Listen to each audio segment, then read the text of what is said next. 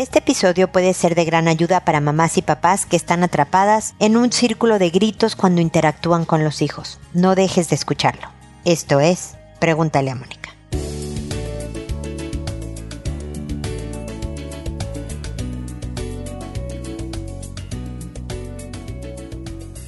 Bienvenidos amigos una vez más a Pregúntale a Mónica. Soy Mónica Bulnes de Lara. Como siempre, feliz de encontrarme con ustedes en este espacio que está feliz de que empiece la primavera, acá en el hemisferio sur. Ha sido un invierno frío, ha sido un invierno de muchos contrastes de temperaturas de un día al otro, así que estoy lista para el calorcito y las flores y los pajaritos y todo eso que sucede en primavera. Espero que ustedes también.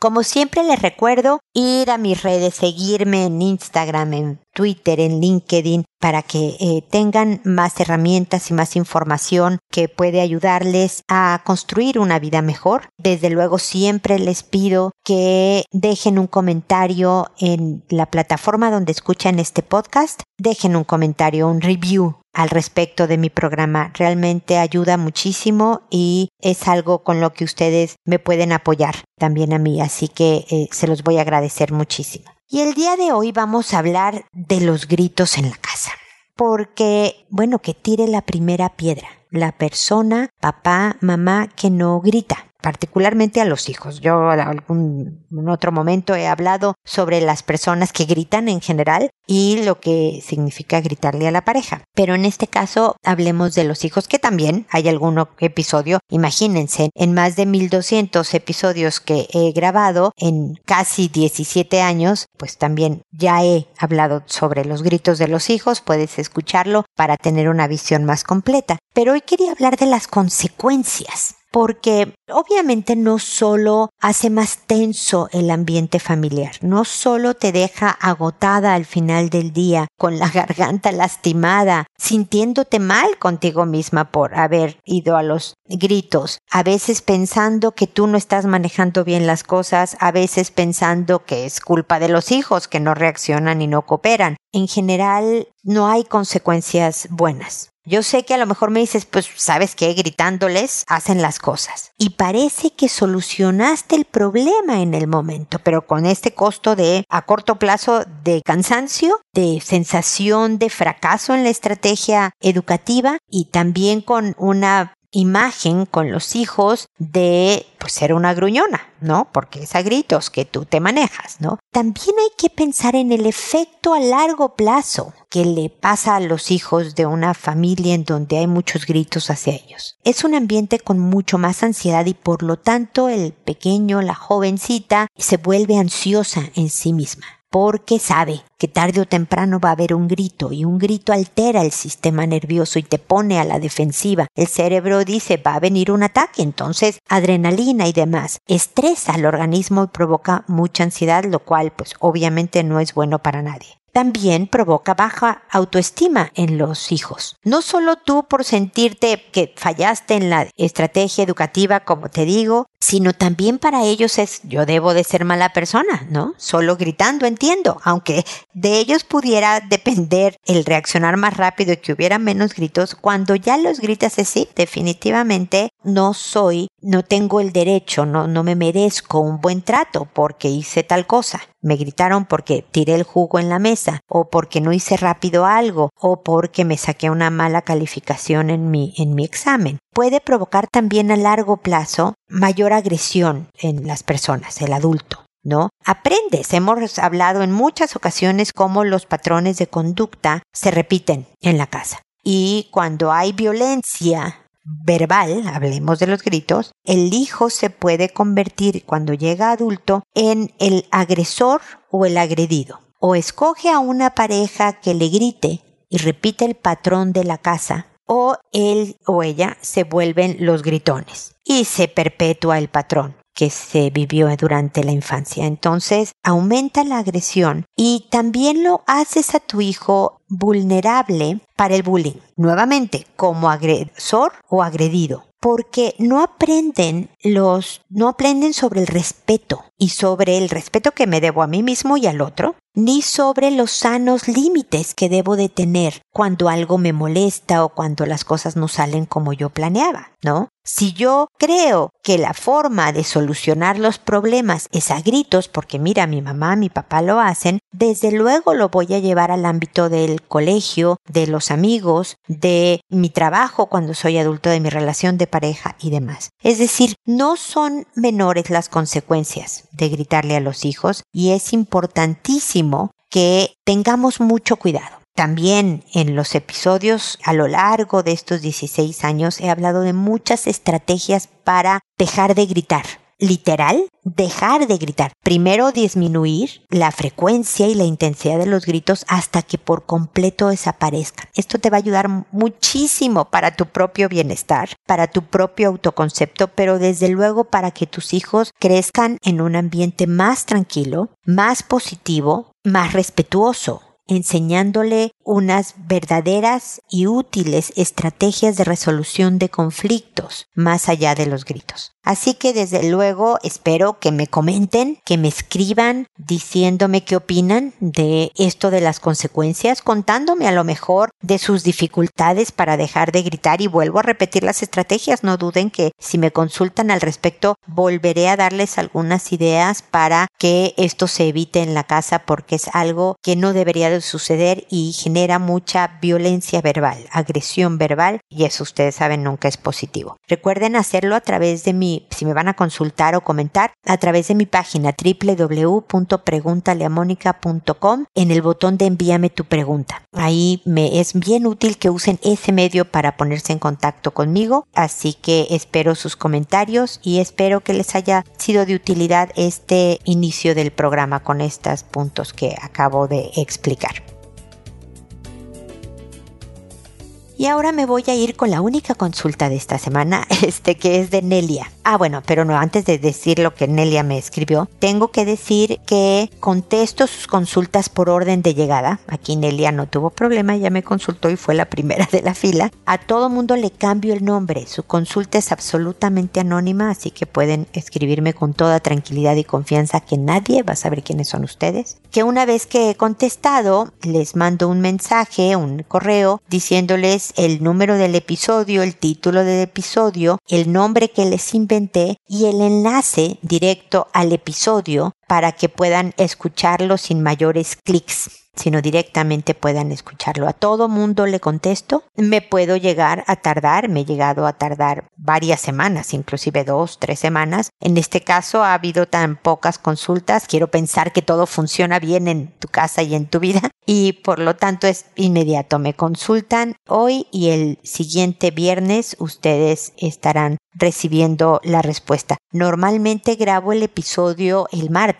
así que cualquier persona que me conteste después de un martes se escuchará mi respuesta no ese viernes, sino al siguiente a más tardar, porque pues ya grabé el programa anterior. Pero pues esas son más o menos las reglas del juego. Les contesto por audio y no por escrito porque más personas me escuchan de las que me escriben y además puedo extenderme y ser más cercana con tonos de voz y demás que creo que es importante que se escuchen. Siempre contesto siempre contesto, así que espero recibir comentarios, quejas, preguntas de este tema, de los gritos de los hijos o de cualquier otro de mi especialidad en los que yo pueda aportar con algún comentario, idea, estrategia.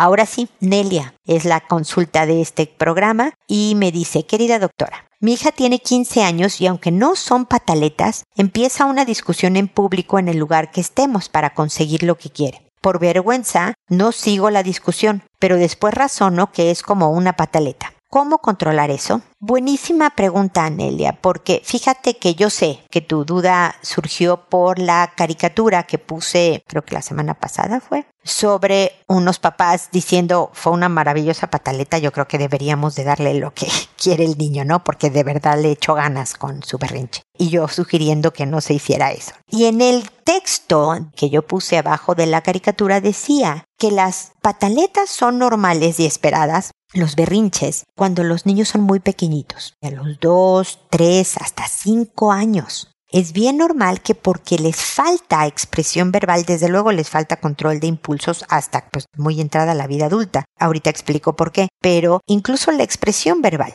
No sé explicarte por qué quiero lo que quiero o cómo quiero lo que quiero, me frustro, me enojo y grito. Eso es perfectamente normal que un niño lo haga. Los papás estamos para enseñarle que esa, como estoy hablando hoy de los gritos, no es una manera adecuada de conseguir lo que quiere.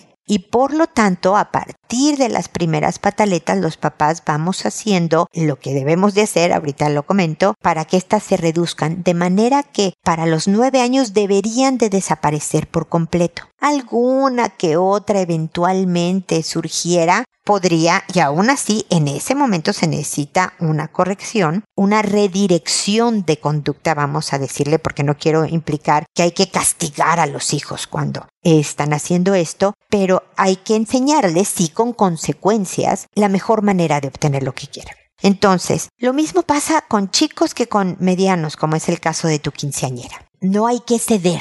Hay veces que lo más fácil es, sabes que toma la galleta que quieres, ¿no? Ya cállate. Me duele la cabeza el día de hoy, te doy la galleta, pero déjame en paz. Se vale una vez cada 2200 años. Si eres una persona que constantemente le das lo que quiere a tu hija, cuando lo quiere y como lo quiere, la niña desde luego aprende a que se me debe de dar todo lo que yo quiero. Es muy difícil aprender tolerancia a la frustración cuando no me frustran.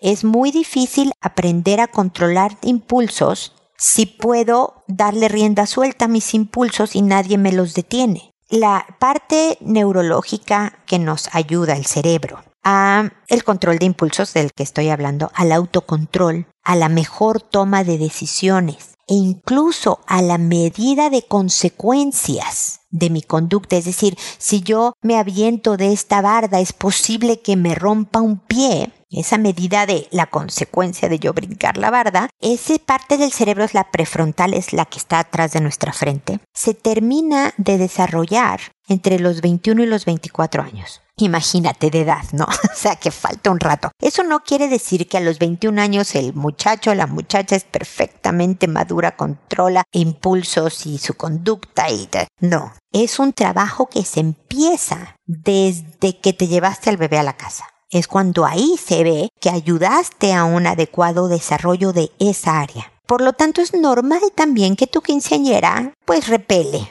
porque no se le dio lo que quiera. Los adolescentes en particular, porque las hormonas entran en juego ahí, tienen brincos en cuanto al, control de impulsos y en cuanto al, al control de su conducta. Por eso necesitan de nuestra estructura. Por eso les tenemos que decir que no a veces. Hay veces que incluso yo creo que alguna vez he contado que nos fuimos de vacaciones, ¿no? Mi hija tenía 14, a un lugar que estaba muy contenido, ¿no? Que había mucha seguridad, que no había peligros que les pudieran pasar, incluso la posibilidad de tomar un trago, no había nada de eso, ¿no? Y la pasaron muy bien, había otros jovencitos, otros niños y adolescentes ahí, estaban haciendo un plan. Y mi hija me pidió permiso de quedarse despierta toda la noche, de 14. Le dije, no, pero mamá es que no me va a pasar nada. Yo creo que no te va a pasar nada, hija, pero no siempre podemos obtener lo que queramos. Yo creo que es bueno que te vayas a dormir tarde, estamos de vacaciones, las reglas son flexibles, pero te vas a tu cuarto y voy a checar que eso suceda, bla, bla, bla. Me odió, le caí pésimo, pero era mi forma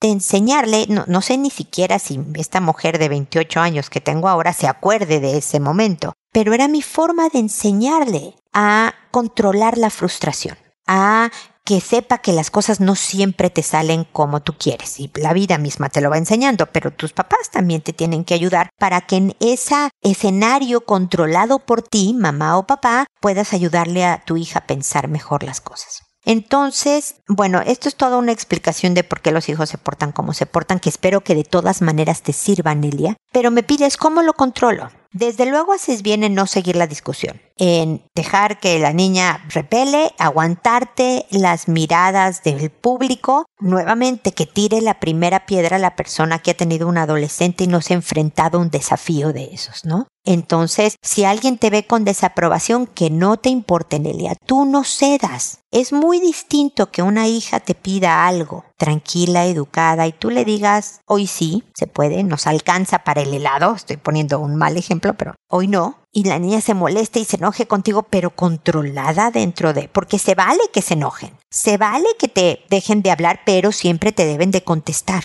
Siempre deben decir gracias, por favor. Siempre la educación no se debe de perder. Y se vale que no le guste lo que le dijiste. Lo que no se vale es salirse de control. Entonces en el momento no haces nada. Como con los niños chiquitos, no hay contacto visual, no le das atención a un niño cuando es una atención negativa. Verifica que no corra un peligro, desde luego, pero no hay contacto verbal, no hay contacto visual. No le hablas, no la ves como si tú estuvieras relajada y tranquila, porque lo que oyes no son gritos o rechazo de tu adolescente, sino voces angelicales que te cantan al oído, ¿me explico? Disimulas, actúas y demás. Y dos días después, es decir, cuando de verdad ya pasó el momento, cuando están de buenas, cuando le puedes decir con mucho amor, ¿eh? yo siempre hablo de la cariñosa firmeza. Le dices, queridísima hija, yo entiendo que es súper frustrante no conseguir lo que quieres. La verdad es que me ha pasado y me molesta a mí que me pase y aprietas los dientes y...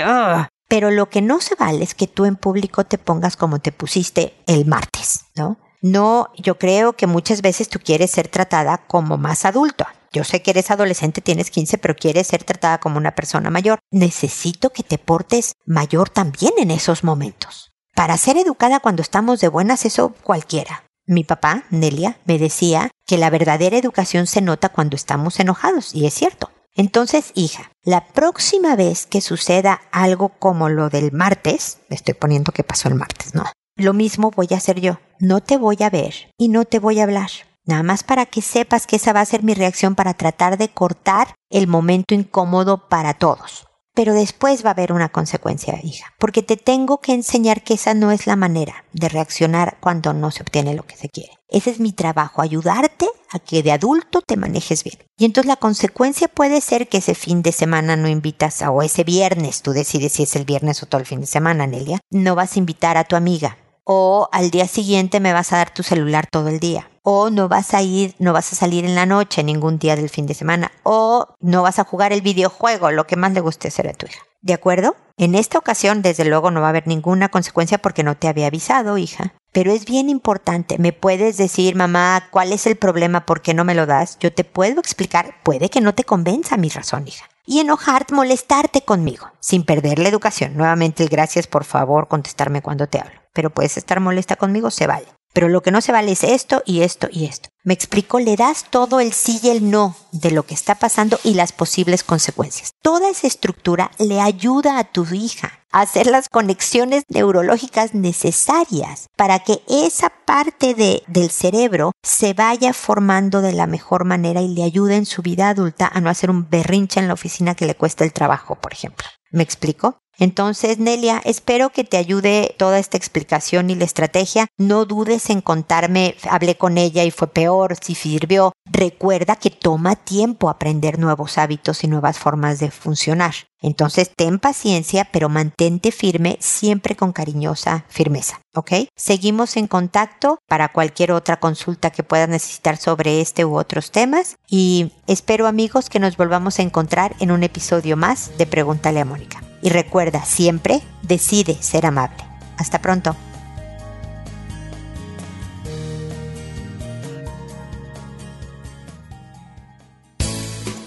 ¿Problemas en tus relaciones?